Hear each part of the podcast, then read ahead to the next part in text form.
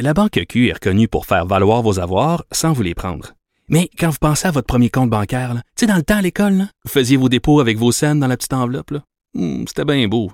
Mais avec le temps, ce vieux compte-là vous a coûté des milliers de dollars en frais, puis vous ne faites pas une scène d'intérêt. Avec la Banque Q, vous obtenez des intérêts élevés et aucun frais sur vos services bancaires courants. Autrement dit, ça fait pas mal plus de scènes dans votre enveloppe, ça. Banque Q. Faites valoir vos avoirs. Visitez banqueq.ca pour en savoir plus. Pendant que votre attention est centrée sur cette voix qui vous parle ici, ou encore là, tout près ici, très loin là-bas, ou même très, très loin. Celle de Desjardins Entreprises est centrée sur plus de 400 000 entreprises partout autour de vous. Depuis plus de 120 ans, nos équipes dédiées accompagnent les entrepreneurs d'ici à chaque étape pour qu'ils puissent rester centrés sur ce qui compte, la croissance de leur entreprise. Antoine Robitaille. Il décortique les grands discours pour nous faire comprendre les politiques. Là-haut sur la colline. Lendemain de budget Girard, euh, le dernier avant les élections, on en parle avec euh, Mia Homsi. Bonjour. Bonjour. Notre économiste qui est avec nous trois semaines, accessoirement présidente directrice générale de l'Institut du Québec. Parlons de la vedette de ce budget, le 500 dollars euh, pour finalement compenser l'inflation. Est-ce que c'est une bonne façon d'agir selon vous, Mia, que, quand on pense que ça contribue à l'inflation, quand on donne de l'argent aux gens, ils, le dépensent, puis ça, contribue à stimuler l'économie? Bien, c'est sûr que euh, quand on remet de l'argent aux gens, ben on l'a vu pendant la pandémie, ce que ça fait, c'est parce que l'argent soit peut être soit épargné, soit consommé. Euh, si c'est épargné, ben c'est qu'on reporte la consommation dans le temps habituellement. Mais là, on donne ce chèque-là parce qu'on dit que les gens ils n'arrivent plus à joindre les deux bouts. Donc, on peut supposer que c'est surtout pour être consommé euh, à plus court terme. Et donc, ça veut dire plus de demandes pour des biens et services, plus de pression sur les prix. Donc, c'est sûr que euh, ça contribue un peu à empirer le problème d'une certaine façon. Mais il y a quand même beaucoup de pression aussi pour atténuer l'effet de la hausse des prix. Ben on oui. voit ça augmente de toutes parts. Là. Euh, ça augmentait même avant la guerre en Ukraine à Mm. cause de des enjeux entre l'offre et la demande là, qui ont été créés. Il y a eu des distorsions pendant la pandémie. Tout le monde tenait à consommer plus de biens. Pendant ce temps-là, les chaînes d'approvisionnement, il y avait des, des goulots d'étranglement parce que les manufactures ouvraient, fermaient. Le transport aussi était, était plus compliqué, moins de bateaux, moins d'avions, etc. Et donc, on en vit encore les conséquences. Mais la guerre en Ukraine a vraiment exacerbé euh, ces pressions-là. On a vu les prix de l'énergie monter, euh, les denrées alimentaires, euh, les fertilisants, tout ça. Ça va avoir des impacts importants au cours des prochains mois. Mhm. Mais donc, il faut, il fallait intervenir pour aider les gens. C'était vraiment demandé de toutes parts. Il y avait plusieurs façons de le faire. Soit en agissant sur les, les, tarifs, donc, puis les, le prix des biens, en détaxant, en gelant des tarifs, soit en compensant sur le revenu. Moi, je pense que le choix du ministre de compenser pour le revenu est de loin la meilleure approche, surtout Mm. que c'est ponctuel. Donc, c'est une grosse dépense, mais pour une année. Alors que quand on se met à jouer sur des tarifs, puis voir qu'est-ce qui est taxé, qu'est-ce qui est pas taxé, contrôler la taxation, ben là, ça, c'est, ça dure habituellement beaucoup plus longtemps. Puis après, on a des chocs tarifaires quand on décide que, mon Dieu, il faut monter les tarifs parce que finalement, on, on a nuit à la qualité du bien et des services parce qu'on n'a pas cru- accru le financement. Mm. Donc, c'est la bonne approche qui a prise. Après, ben là, on peut discuter est-ce qu'il aurait dû donner des chèques à moins de monde? Oui, Euh, c'est ça, parce qu'il y, a- y des gens là, qui vont gagner 80, je sais pas, 99 000 dollars, puis euh, ceux qui en gagnent 29 000 vont avoir le même montant. Il y en a qui vont s'acheter du, du filet mignon, puis il y en a qui vont juste essayer de, de joindre les deux bouts.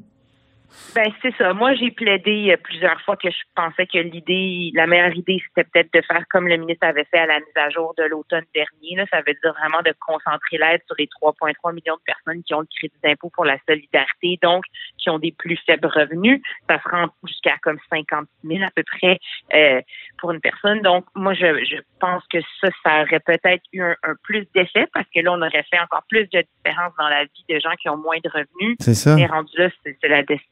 C'est à chacun de voir où est la ligne, où tracer la ligne.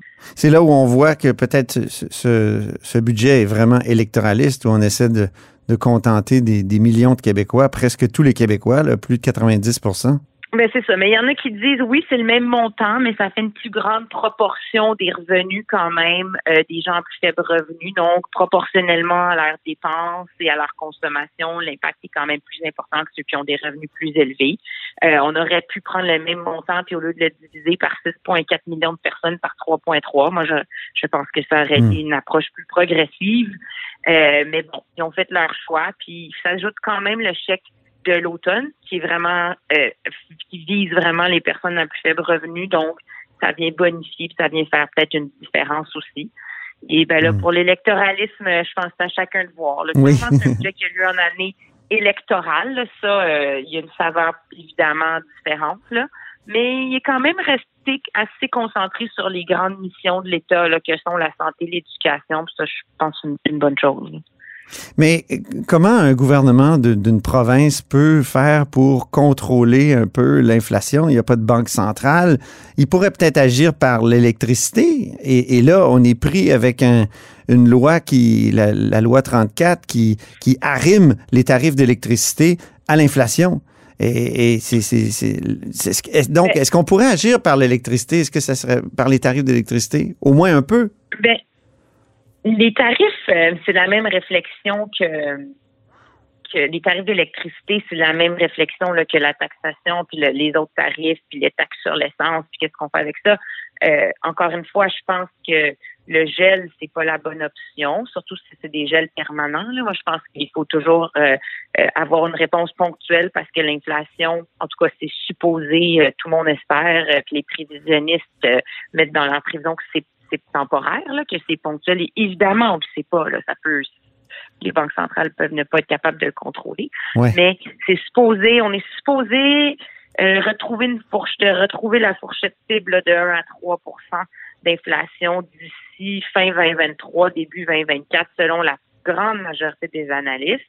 Euh, et donc, il faut des solutions ponctuelles. Puis pour les tarifs d'hydroélectricité, c'est sûr que ça pourrait euh, atténuer l'impact de l'inflation pour les, les citoyens si on, on, on, on compterait, dans le fond, Mhm. ça ne rimait pas à la hausse de l'inflation, puis au contraire, on avait une, une hausse qui était plus plus faible. Mais après, c'est que la grande question, c'est comment faire ça, parce qu'il y a quand même une loi qui, qui a été votée, ça fait pas si longtemps, Oui, ça. quelques années, qui dit qu'il faut l'arrimer. Et donc, comment on règle ça sans devoir déjà refaire repenser la loi? Euh, ou sinon c'est une compensation annuelle. Il y a les options que j'ai entendues, que je vois à date, c'est peut-être de plafonner la hausse, de dire que ça serait comme à l'inflation, mais de plafonner à 3% ou Ouais. quelque chose comme ça. Ou de, de encore une fois d'y aller par les chèques ou des Ben oui, impôts C'est ça, un autre chèque. Si on, si reçoit un autre chèque l'an prochain, on va, on va encore une ça. fois contribuer à l'inflation. C'est Ouais, paradoxal. exactement.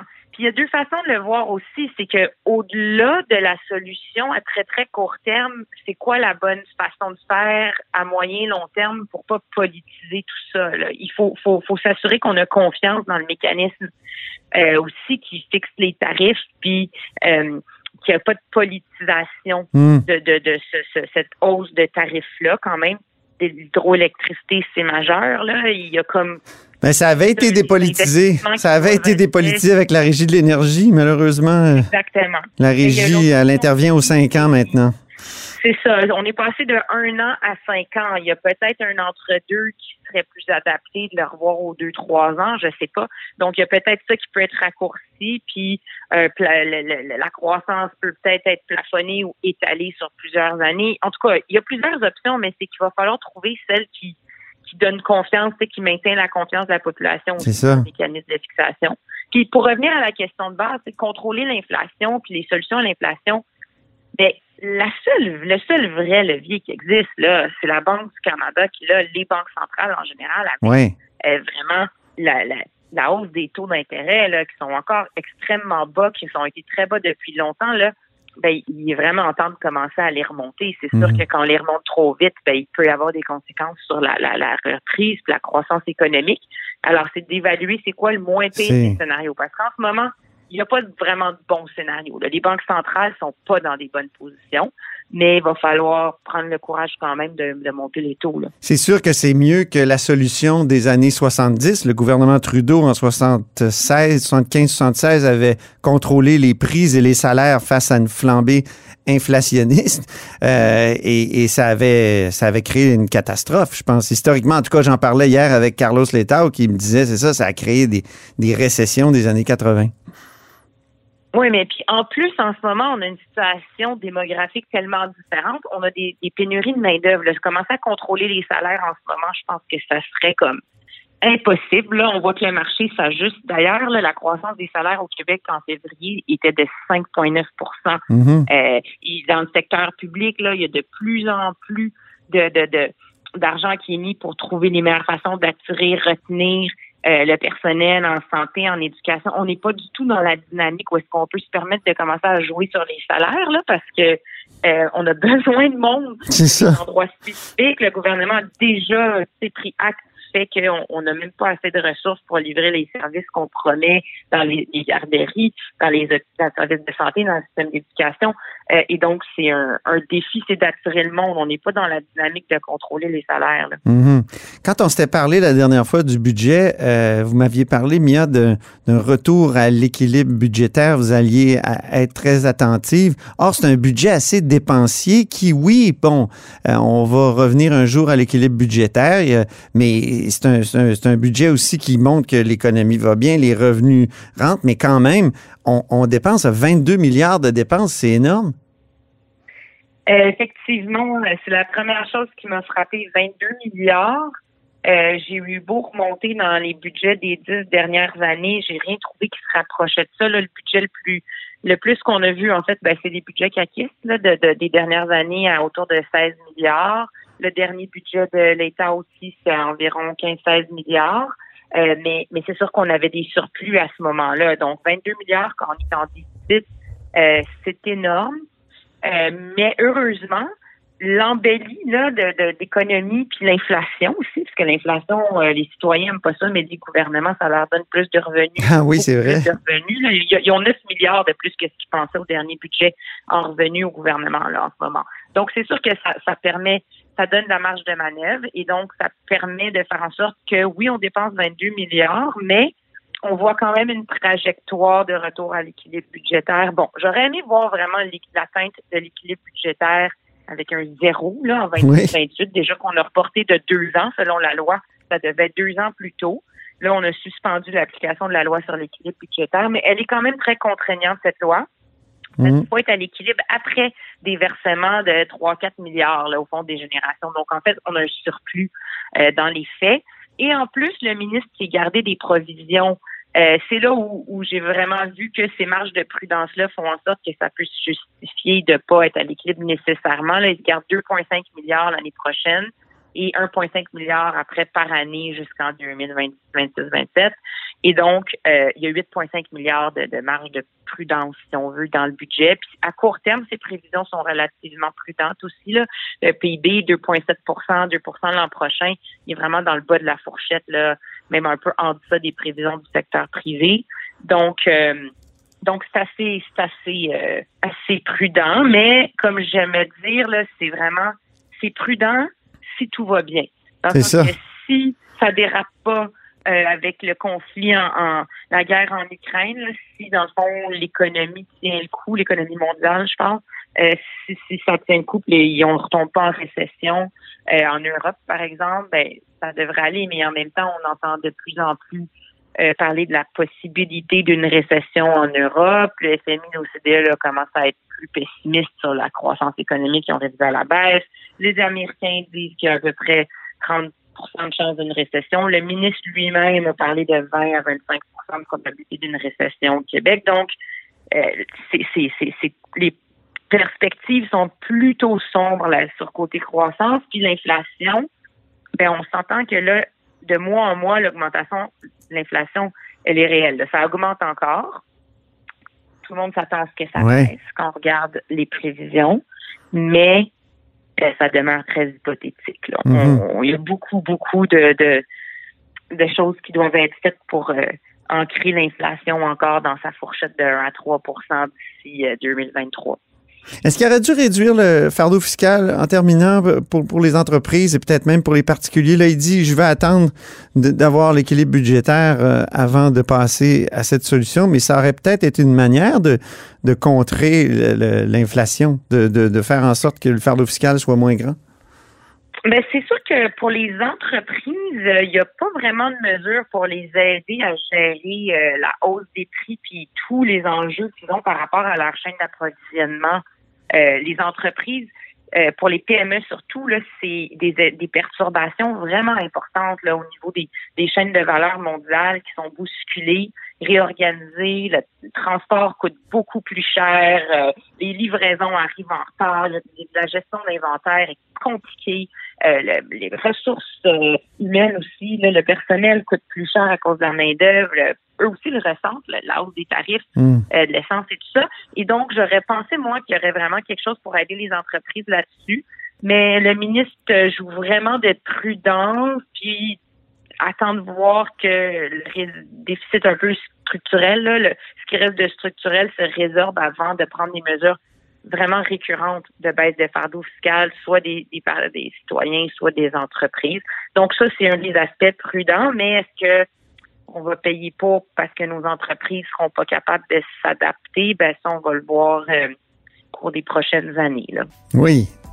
Oui, ben oui, on va observer ça, puis on en reparle très bientôt. Merci beaucoup, Miamsi. Merci beaucoup. À très bientôt. Alors, elle est euh, présidente directrice générale de l'Institut du Québec. Et c'est ainsi que se termine La Haut sur la Colline en ce mercredi. Merci beaucoup d'avoir été des nôtres. N'hésitez surtout pas à diffuser vos segments préférés sur vos réseaux. Ça, c'est la fonction partage. Et je vous dis à demain.